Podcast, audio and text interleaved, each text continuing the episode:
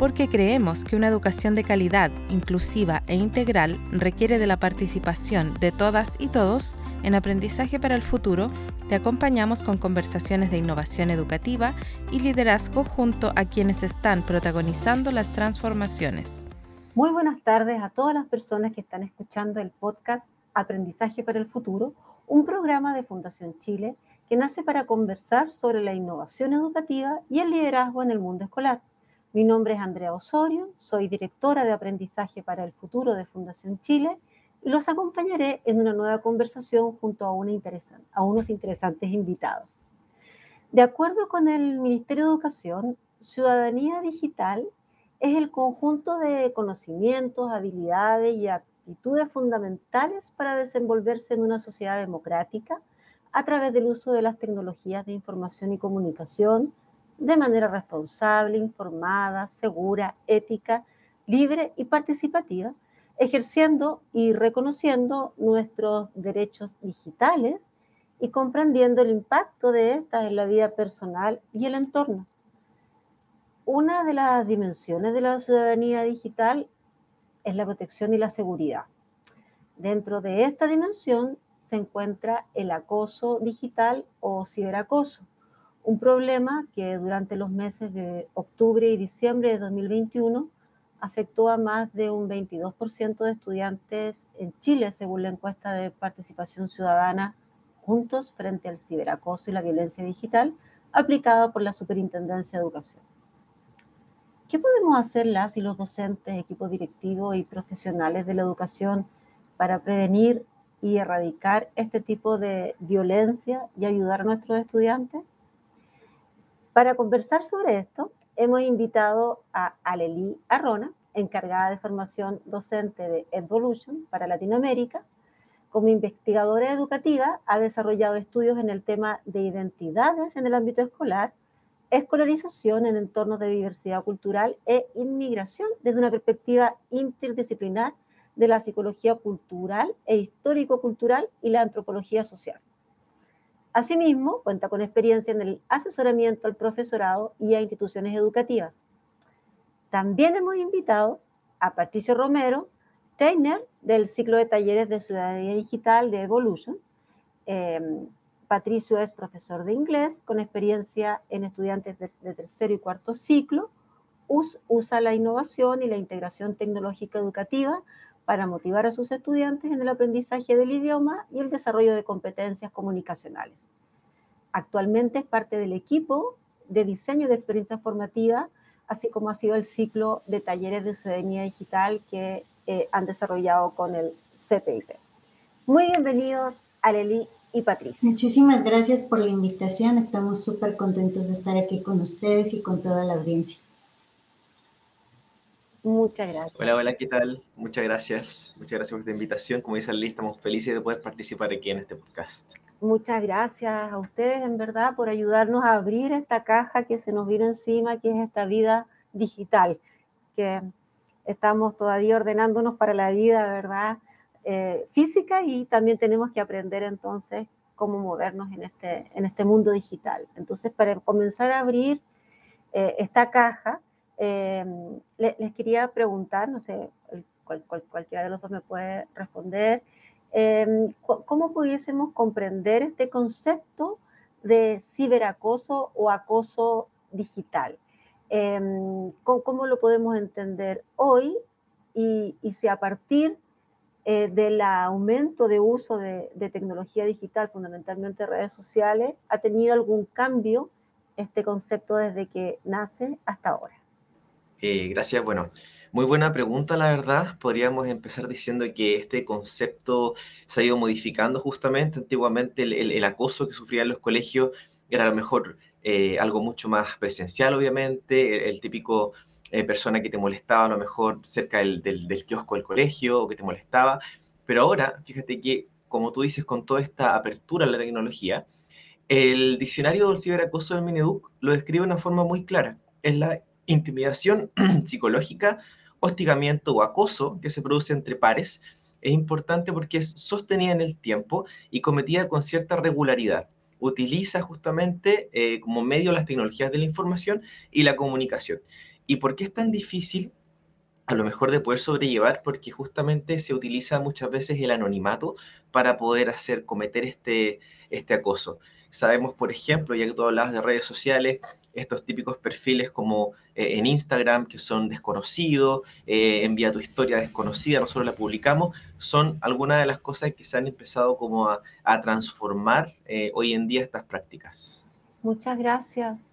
Em, nosotros como, como, como adultos, digamos, primero, como a propósito de lo que tú señalas, Patricio, hay una, hay una tendencia, ¿verdad?, en la, en la infancia, en la juventud, em, y lamentablemente a, molestar, que de repente de la talla eh, chistosa puede ser algo, en, ahí encuentro súper fuerte la palabra que tú, que tú nos señalas como contenido del concepto que es intimidación, o sea, finalmente es una molestia que te puede intimidar y por lo tanto te coarta, ¿no? Eh, es, es, bien violento, eh, por así decirlo.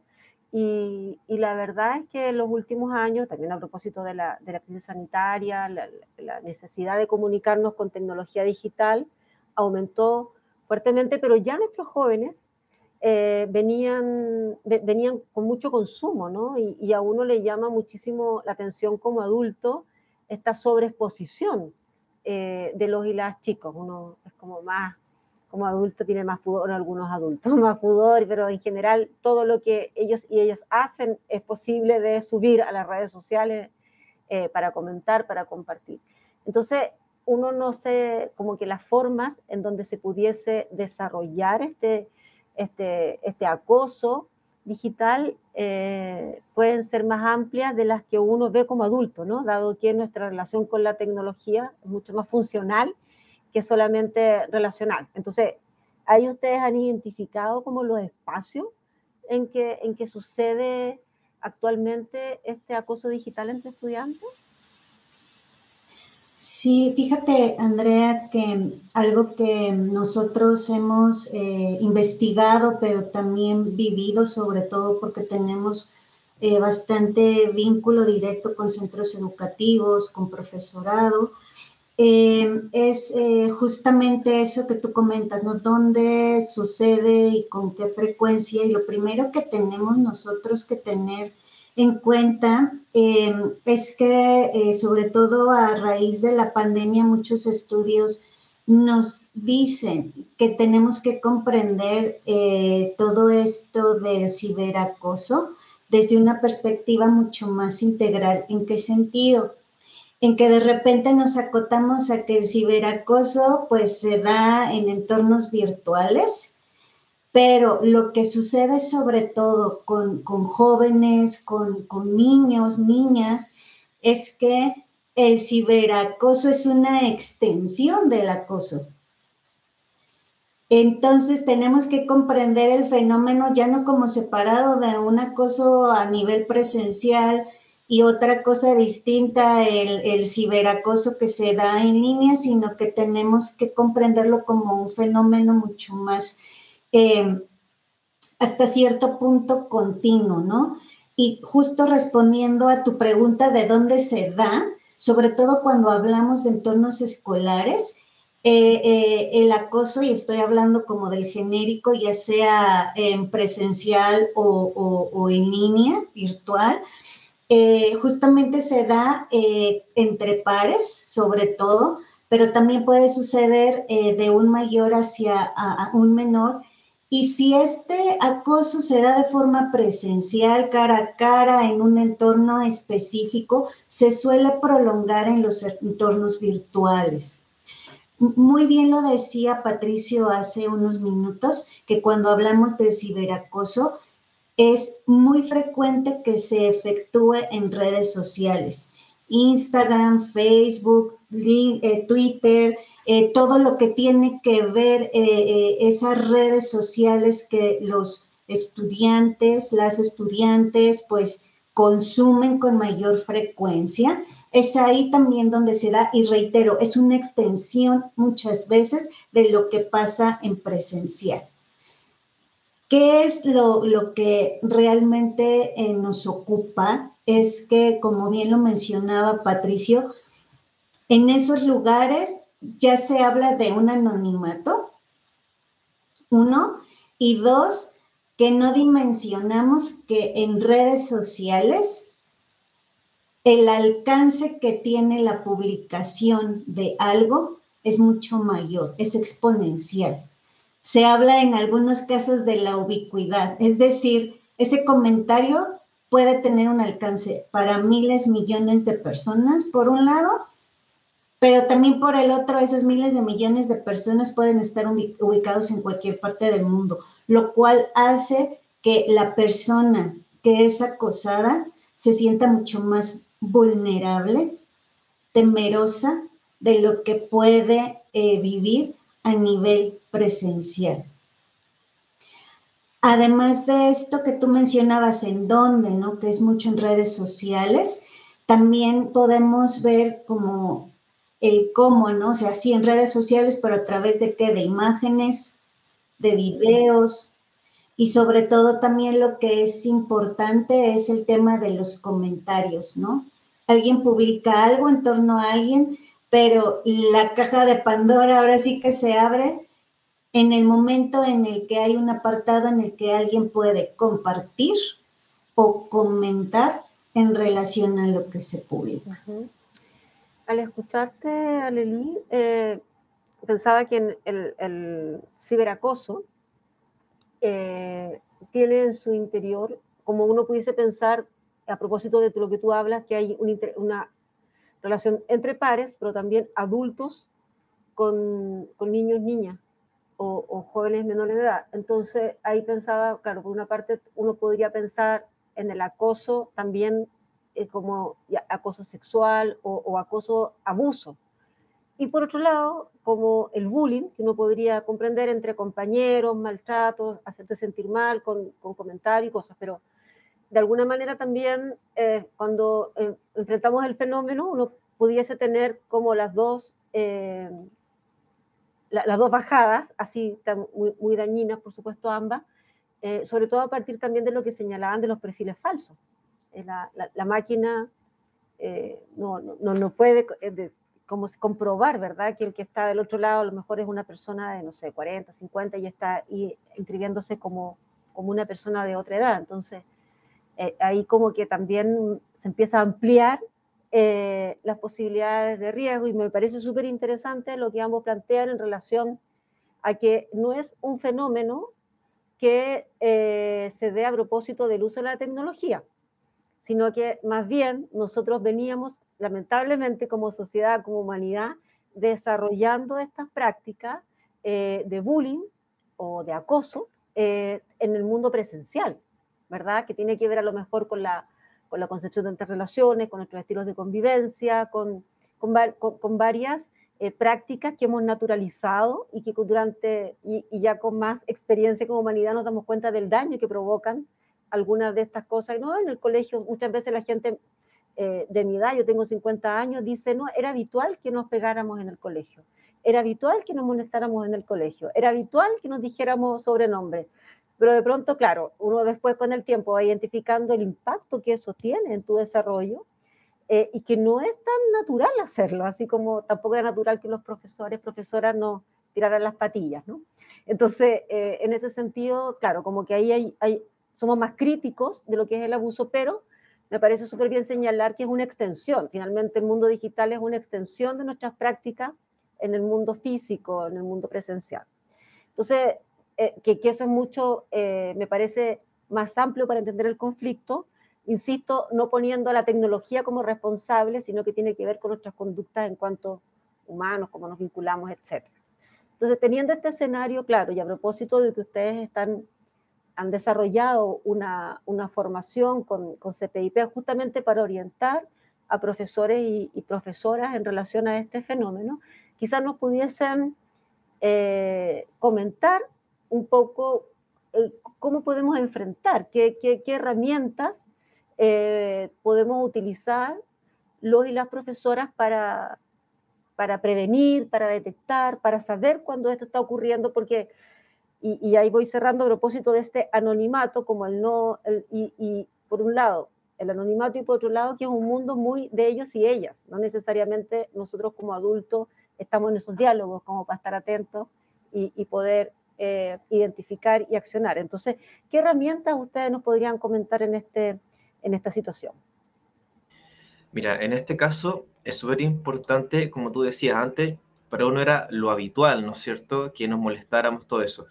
Lo primero acá es importante no normalizarlo, ¿no es cierto? No normalizar el abuso de ninguna forma, que se moleste a otra persona no es lo bueno, no, no es lo indicado. Entonces, también tenemos que tener en cuenta que tenemos que educar desde la ética como profesores y como padres también y desde el buen comportamiento. Hay una, un, término súper importante que es la huella digital, que es, todo lo que el rastro que nosotros vamos dejando en Internet. Si hoy en día nos buscamos en Internet, a lo mejor van a salir algunos eh, posts o, publicaciones que tengamos en redes sociales, alguna red social abierta. Entonces, ya sabemos que incluso algunos comentarios desafortunados se pueden volver virales. Entonces, pensar antes de publicar algo. Es lo, yo creo que la primera regla. Pensar justamente antes de publicar. Lo que yo voy a publicar puede ofender a alguien, puede hacer sentir mal a otra persona. ¿Por qué estoy comentando esto? Recordar que la información que está en Internet muchas veces es para siempre también. Entonces, yo creo que es eh, una buena manera de poder empezar a construir nuestra reputación en Internet y a construir una huella digital buena en, dentro de Internet. Ahora, con respecto a herramientas que podamos utilizar como profes o como, como educadores o como padres también, hay varias herramientas que se pueden utilizar. Está, por ejemplo, el caso de C Genial Internet, que es una página eh, dedicada justamente a poder educar. Eh, existen planificaciones también para los docentes, planificaciones para familias, juegos para la familia, para poder incentivar el uso responsable de Internet. Hay un juego bien entretenido que se llama Interland, también disponible dentro de esa página, Se Genial Internet. Y también eh, hay una herramienta muy útil que se llama Google Family Link, que permite desde un dispositivo que puede ser un teléfono de padre, poder gestionar justamente el teléfono de tu hijo, ver a lo mejor cuánto tiempo está pasando en cada una de las herramientas, conversar con él. E, es muy importante saber que el, restringir a lo mejor el acceso a la tecnología en un mundo donde está lleno de tecnología, a lo mejor no es lo más útil, pero sí tener una conversación sincera eh, con los más chicos, ya sea con tu hijo o a lo mejor tu hija o estudiantes, para enseñarles a enfrentarse a este mundo digital y a, poder transitarlo, digamos, con las precauciones, con las precauciones que uno transita a lo mejor por la calle. Entonces, eso es importante, yo creo, educar desde, desde eh, la amabilidad y no tanto desde lo punitivo. Mencionabas dos herramientas digitales, me pareció, ¿no? Eh, creo que dijiste una página que sea Genial, ¿estoy bien? Sé genial en Internet, sé genial en Internet. Sé genial en Internet. Ah, sé genial en Internet, está ser genial en Internet, perfecto. Y, la otra es una herramienta de, Google. ¿No, ¿Nos podrías contar así brevemente qué hacen? Como para, para que nuestra, nuestra audiencia se pueda imaginar cómo, cómo operan, cómo sirven estas herramientas. Sí, por supuesto. Mira, Sé Genial Internet es una plataforma que, como te comentaba en un inicio, cuenta desde con recomendaciones para la familia, para poder enfrentar el uso de la tecnología, para poder enfrentar a lo mejor eh, algún tema de, ciberacoso o, de ansiedad frente a la Internet. Y también para los docentes tiene planificaciones que pueden ser utilizadas, descargadas y utilizadas en clase. Estas planificaciones que uno está acostumbrado a ver también incluso pueden funcionar para la familia porque tienen espacios para juegos, como enseño mediante el juego a mi familia, a mis eh, estudiantes.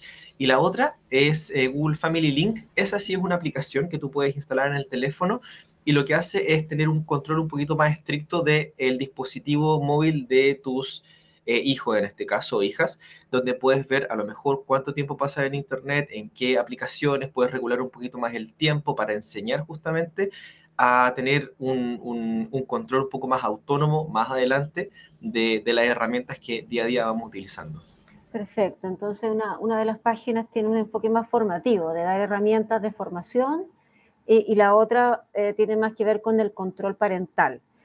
Em, Correcto. Y, pensando en el mundo eh, educativo, docente, y, y, preguntar si parte del curso que ustedes están desarrollando también muestra algunas herramientas eh, para profesores, para profesoras. Dentro de lo que estamos realizando con CPIP. Sí, justamente sí. Hoy día estamos ya en la última del, último de los talleres, fueron seis, y estuvimos viendo varias cosas interesantes, como por ejemplo la huella digital. Eh, tuvimos un taller también dedicado al ciberacoso, qué hacer ante el ciberacoso. Em, eh, em, me parece que otro de los talleres fue también, eh, hoy en día es muy importante la información que tú encuentras en Internet porque muchas veces puede no ser cierta, cómo identificar información también verdadera de la que no lo es, páginas de Internet eh, con, información confiable. Entonces, son muchas de las herramientas que estuvimos viendo dentro de los talleres que yo creo que se nos haría muy corto el tiempo para poder mencionarlas todas acá en el día de hoy. Pero están disponibles ahí dentro de YouTube los, los talleres también para los que lo puedan ver. Eso está muy interesante, ¿no? Que nuestra audiencia sepa que estos talleres están quedando registrados en el YouTube de CPIP y pueden eh, ir profundizando eh, en relación a, oportunidades de uso de, herramientas y algunos tips, ¿verdad? Para, para poder avanzar en con este y superar eh, este fenómeno, enfrentarlo y superarlo. Y me pareció interesante lo que la descripción de la herramienta, eh, y, la oferta que ustedes están desarrollando, porque finalmente eh, uno podría imaginarse, y debe haber alguna inteligencia artificial, una cosa mágica que te pueda decir, eh, Craig, abuso, ¿no? que te esté como dando la alerta.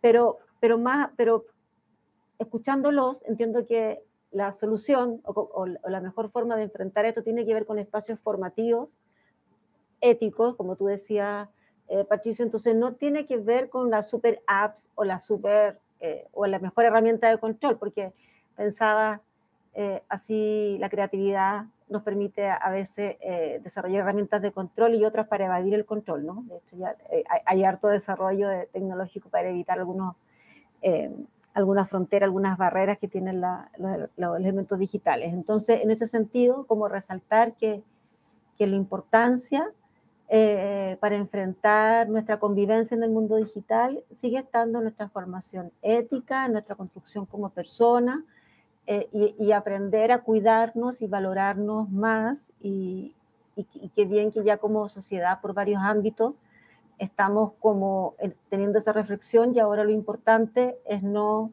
como decía Lelino, separar.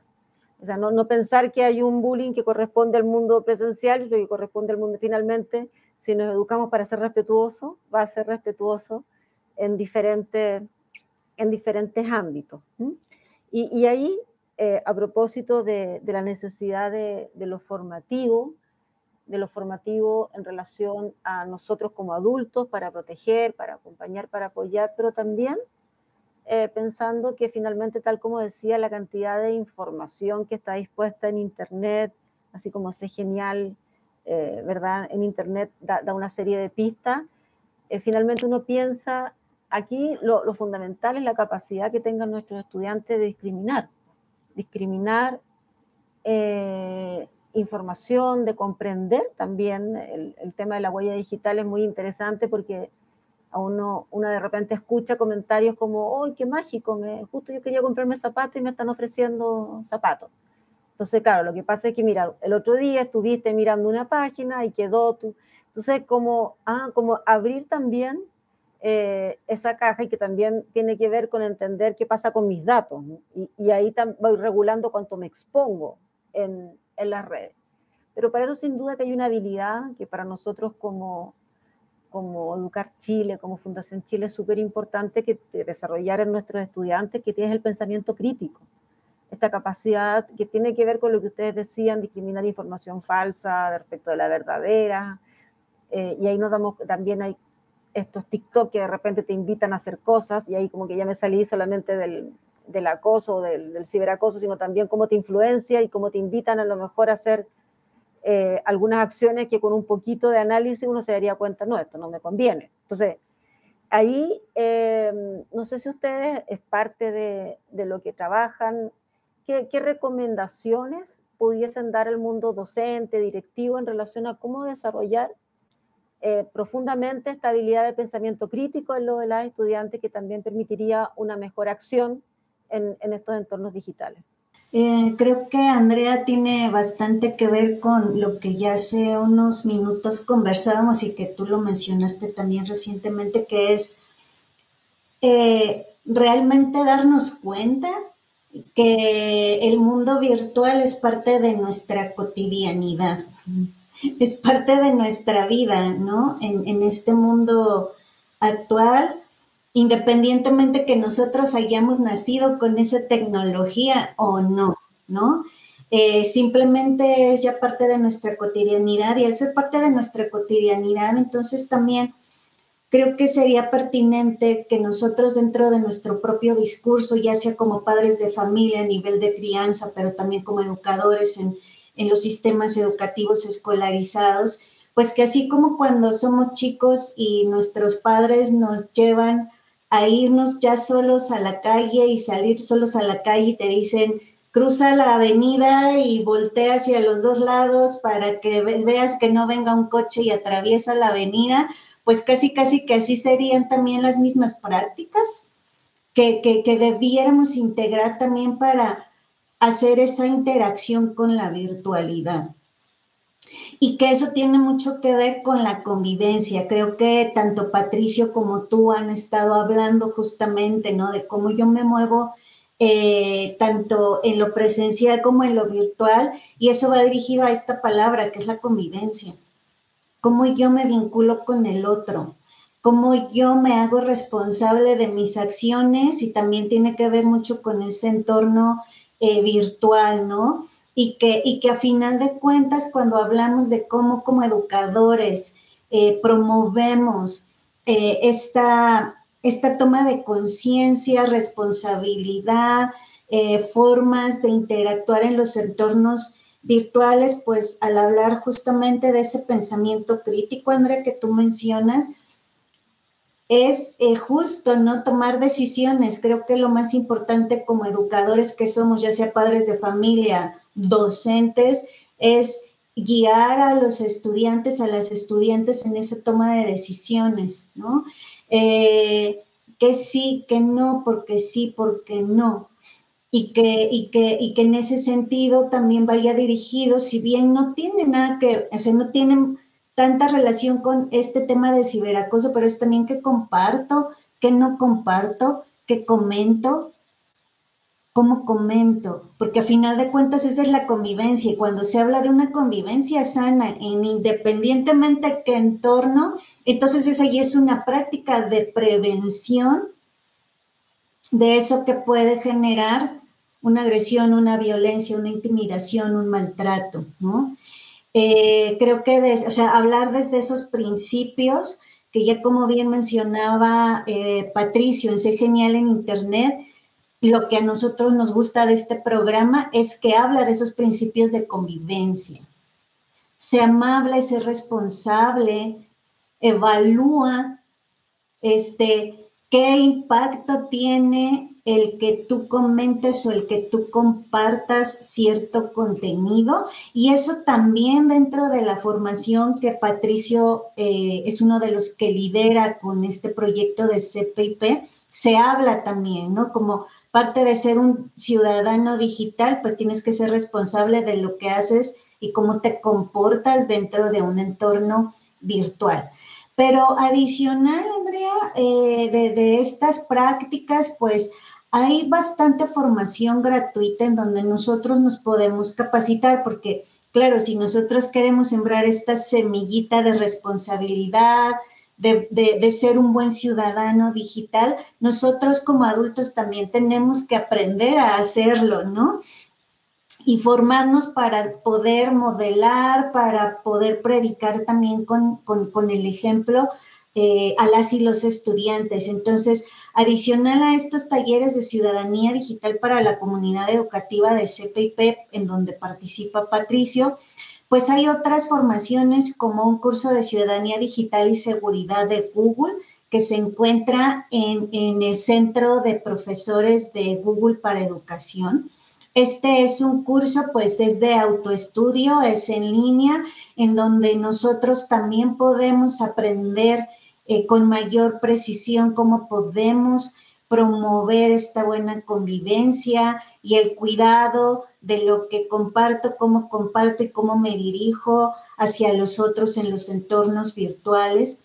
Pero también hay bastantes recursos que yo siempre eh, digo, Andrea, que la formación no necesariamente es ir a un curso, a un diplomado, a una especialidad, sino también la formación, ahora sí que hablemos de las virtudes del mundo eh, digital. No, exacto. En Internet podemos encontrar bastantes recursos que nos llevan a que si los leemos, los abordamos desde esa perspectiva justamente crítica, nos pueden formar. Y en ese sentido, pues hay organismos internacionales como UNESCO, como UNICEF, que tienen un sinfín de materiales que nos pueden servir primero para documentarnos y dimensionar justamente el fenómeno, comprenderlo, para luego poder justamente poner en práctica algunas iniciativas para nuestros estudiantes. Eh, yo recomendaría principalmente, Andrea, a mí, a mí me gusta mucho un documento que es de, de, reciente creación de UNESCO que se llama Recomendaciones del Comité Científico para la Prevención y la Lucha contra el Acoso y el Ciberacoso Escolar. Y ahí da una serie de iniciativas que no nada más nosotros como docentes, como educadores podríamos seguir, sino iniciativas que se pueden volcar a, eh, eh, ahora sí que acciones institucionales mucho más integrales que abarcan centros educativos, por ejemplo. Cómo implementar esa cultura de la buena convivencia en los centros educativos, pues para que todos juntos nos cuidemos, nos respetemos, eh, promovamos también entonces esa extensión de una buena convivencia en los entornos eh, virtuales. Pero ya que tú mencionabas también todo lo que tiene que ver con inteligencia artificial, ¿no? De, de entender también cómo funciona todo este mundo virtual, en Chile eh, como, como, parte de eh, un grupo de investigación de la Universidad de, Chile, pues hay eh, bastante información. Te voy, a, te voy a decir que hay un estudio que habla de la ética digital en tiempos de crisis y eh, la Universidad de Chile, en conjunción con otras instituciones universitarias de otras partes del mundo, hicieron un estudio justamente en donde se habla adicional a todo lo que tiene que ver el ciberacoso, todas las preocupaciones que los jóvenes tienen en el entorno virtual, de cómo yo me muevo y convivo en el entorno virtual. Y pues un punto relevante y central de este informe es la ética. Y que a partir de este tema ético, pues nosotros podemos realmente garantizar no nada más una buena convivencia, sino un buen uso y aprovechamiento de los entornos eh, virtuales, eh, teniendo pues dinámicas eh, inclusivas, incluyentes, eh, con, una perspectiva también de aprender y que el aprendizaje se da en todos lados, incluido pues la virtualidad. Eh, entonces, estas recomendaciones nosotros les podríamos eh, proporcionar a, toda, a todo quien nos está escuchando desde este podcast y pues también reiterar que este taller de ciudadanía digital que estamos trabajando con CPIP si bien estamos en el cierre, eh, lo pueden ver eh, eh, dentro del canal de YouTube, que Patricio y, Cintia Cabur, que es otra de nuestras entrenadoras, pues dieron bastantes recomendaciones bien, bien prácticas para docentes, para padres de familia, que tú al día siguiente, en el momento inmediato, puedes aplicar pues para también cuidar, ¿no? Cuidar de, la infancia, cuidar de la juventud en esta convivencia virtual.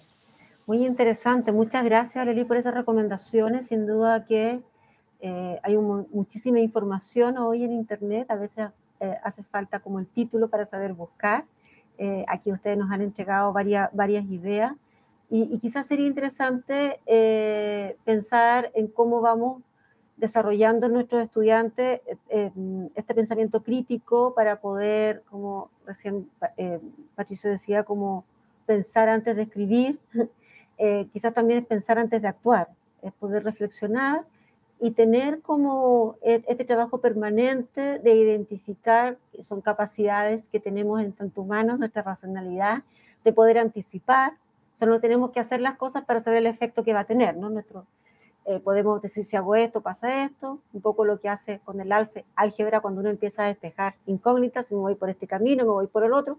Quizás ese ejercicio tenemos que ir haciéndolo mucho más evidente eh, para que nuestros estudiantes puedan entonces, antes de, accionar, evaluar y a lo menos anticipar los efectos que va a tener y después, bueno, ya, con las con la consecuencias en vista actuar.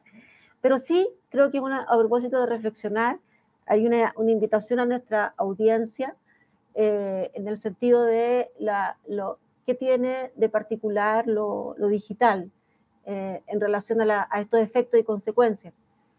Y que, creo que es interesante que para que esto pueda ser una real conciencia, cada uno, cada uno de nosotros pueda eh, apropiarse de esto. Y, y, en ese sentido, por ejemplo, me refiero, lo mismo que decía Patricio, que cuando llega un comentario queda en la red, que es distinto cuando yo molesto a un chico, que igual no, no está bien, pero, pero fue en el momento que lo dije y el momento en que lo escuchó y quienes lo vieron, que es distinto a algo que va a quedar en la red.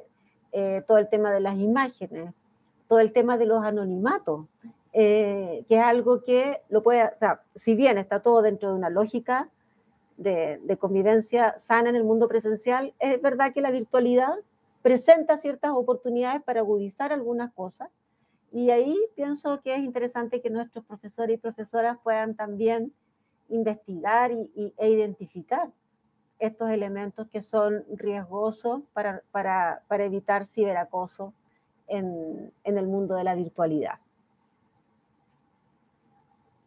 ¿Sí? Bien, con ese consejo, entonces comenzamos a, a ir cerrando nuestra, nuestra conversación Quisiera agradecer muchísimo por, los aportes y por los datos entregados eh, a Leli y a Patricio. Gracias por haber estado en, nuestro programa.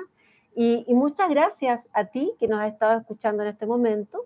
Pero antes de despedirnos, queremos invitarles a compartir una innovación educativa o proponernos un tema de conversación para nuestro programa. Y para poder concretarlo, nos pueden escribir a aprendizajefuturo fch.cl. Gracias por estar escuchándonos, por seguir acompañándonos en estas conversaciones para construir juntos la transformación educativa que nuestro sistema escolar requiere. Esto fue Aprendizaje para el Futuro, una conversación necesaria para la innovación educativa. Escucha este y otros capítulos en Spotify, Google Podcast y www.educarchile.cl.